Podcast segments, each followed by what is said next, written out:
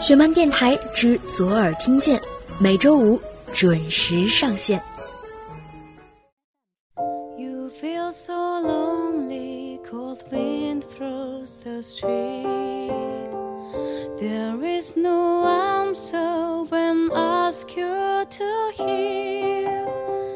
But there is something what you can't forget.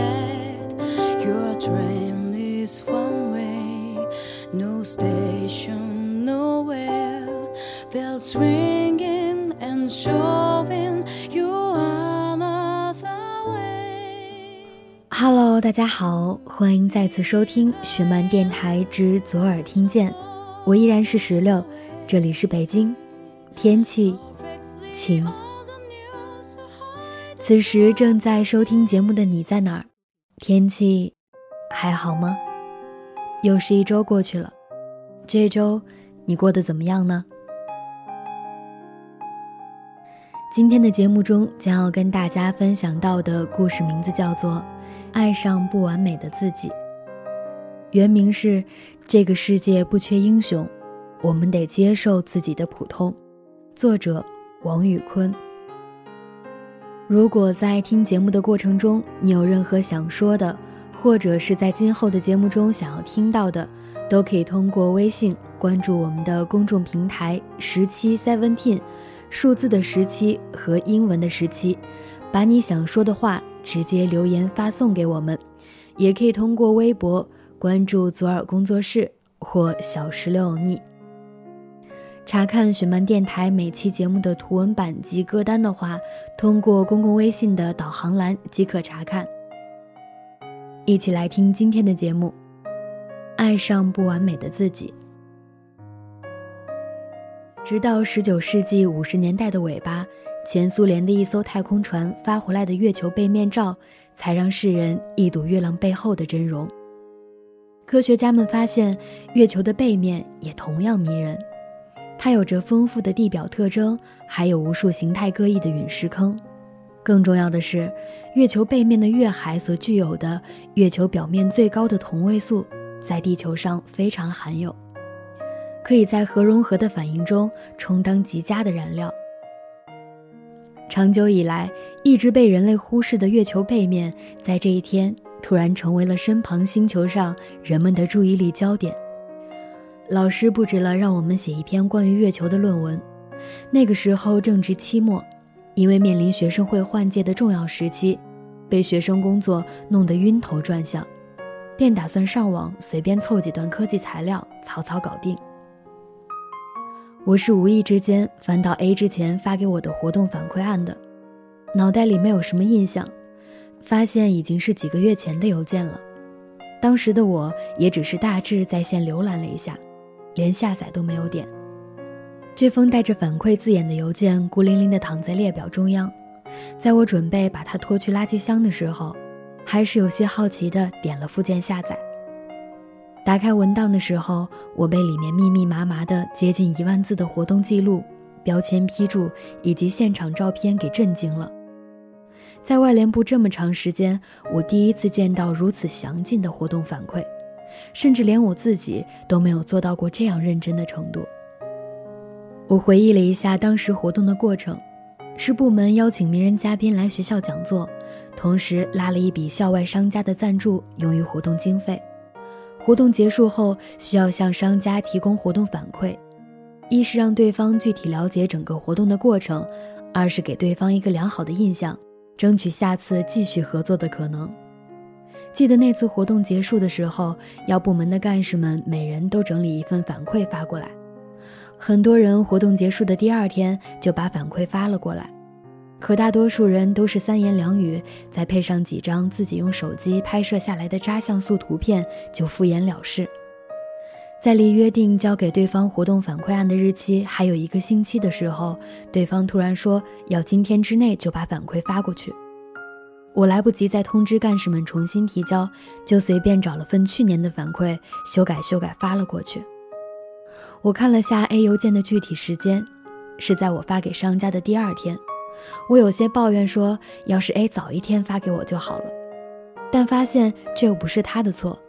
因为他的确是在截止时间前交了反馈。相比于那些敷衍了事的干事，他已经是非常出色的完成了自己的工作。我所负责部门的干事是整个学生会里人数最多的，那么多人里，我对 A 的印象很模糊。和部门里那些会讨好人、爱出风头的学弟学妹们相比，A 只是一个每次例会都坐在角落，默默地做着会议记录，会在大家都离开的时候顺手关掉投影仪的女孩。A 的个子不高，穿着一双黑色的帆布鞋，头发简单的扎个马尾，长相普普通通。每次头脑风暴、踊跃发言的不是他，不知道该如何评价她的才华，只能说她是一个很认真的姑娘。那次活动的最后，工作人员有一个小小的福利，就是和这位名人嘉宾合影。部门里那几个活泼的女孩率先冲在前面，找嘉宾要了签名。还迅速地拿手机自拍了几张，而 A 呢，他在一旁把嘉宾放在桌子上喝完的水瓶收拾好，丢去了后台的垃圾桶。最后的合照里没有 A，因为他错过了集体合影的时间，也没有人过问他。我也是后来看到合影照片时，才发现少了他的身影。我赶忙发信息安慰他，我问 A，为什么当时不再去找嘉宾合影呢？他明明没有那么快的离开。A 说，感觉嘉宾当时的表情有些疲倦了，不忍心再打扰他。再说了，有这么一个经历就足够了。他的话让我有些感动。其实大家都心知肚明，一张照片冠冕堂皇地说是为了纪念，其实无非是为了发到朋友圈里显摆一番。有时候，我发现做事的态度要比一个人的才华重要一百倍。部门里不缺乏各方面都突出的人才，但每一件事情都能做到事无巨细的，唯独只有 A 一个人。修改策划案的时候，他会把每一个细节都标注得清清楚楚。商家面谈，他为了防止突发意外，随身带着 B 计划的打印稿。编活动，大家都说没有时间。A 就举手说：“我来。”整个活动流程，A 把所有中间可能需要注意的地方一一记在纸上，然后整理成文档，邮件给小组里的每一个成员。他的奉献经常让别人获得了表扬，但他好像从来不在乎这些。临近换届，部门里的人们都在争取留下来的机会，唯独他两袖清风。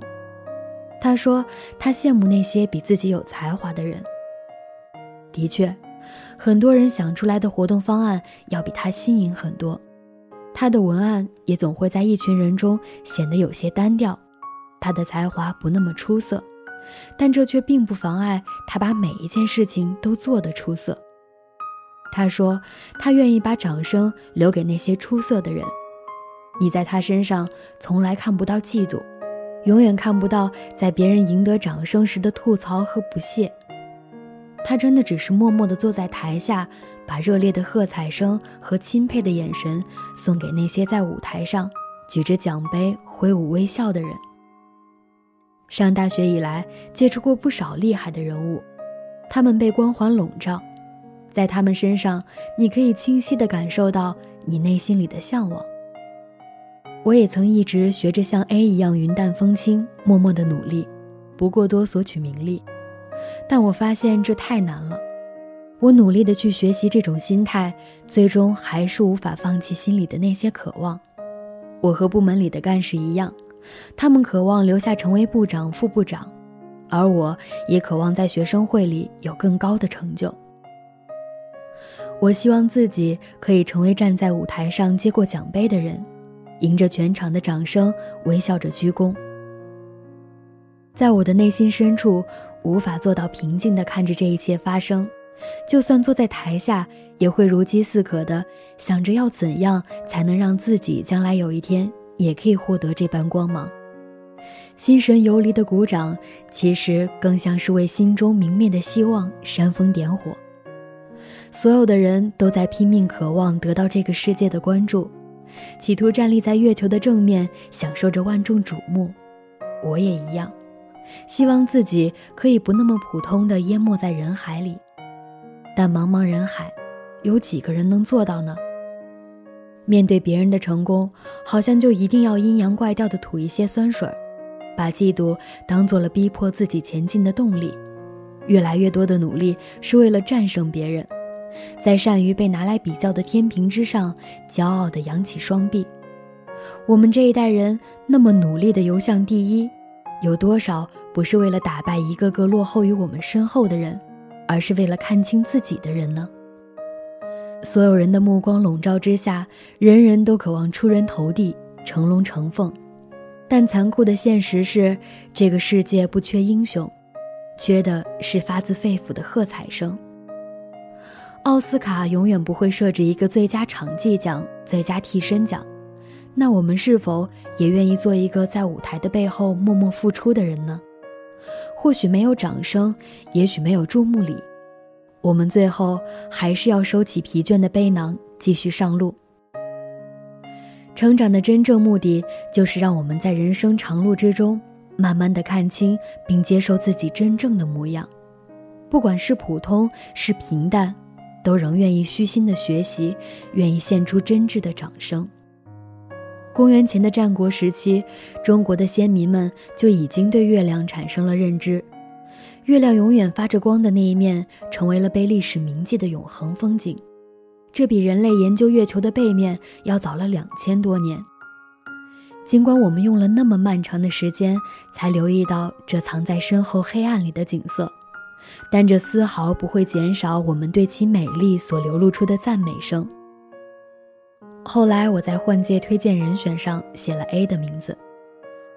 因为我始终憧憬着这个世界上的所有美好都可以被人们共同目睹，那个坐在台下卖力喝彩的人，也可以为自己鼓一次掌。有时我也想过会如何走我计划好的人生，可有时我也想过，不管如何，要配得上电影一样的爱情。大概大多人就这样踏上开始就不会的旅程，到这里遇到你，像是注定有了跌宕的剧情。连我这么一个普通的人，都想过要和你共同虚度光阴。只是我这么一个普通的人。却又为你横冲直撞的心。故事到这里就分享完了。每个人应该都希望自己可以成为站在舞台上那个接过奖杯的人，迎着全场的掌声，微笑着鞠躬。但现实往往不是这样。那没有掌声，没有注目礼，难道就要放弃努力了吗？特别赞同这个故事里面关于成长的真正目的的定义，那就是在人生的长路之中，慢慢的看清并接受自己真正的模样。不管是普通还是平淡，都仍愿意虚心的学习，愿意献出真挚的掌声。好了，今天的节目到这儿就结束了。如果你有任何想说的，或者是在今后的节目中想要听到的，都可以通过微信关注我们的公众平台十七 seventeen，数字的十七和英文的十七，把你想说的话直接留言发送给我们，也可以通过微博关注左耳工作室或小石榴逆。我们下期再见，拜拜。连我这么一个普通的人都想过要和你共同虚度光阴。只是我这么一个普通的人，却有为你横冲直撞的心。我没有生来勇敢，天赋过人，面对人山人海只剩一些诚恳。我没有怪脾气，没有鲜艳纹身，力量只够表达一些真心。有生来勇敢，天赋过人，面对悬念迭起，欠缺一些天分。我没有意志力，不曾冲锋陷阵，却变成一个不同的人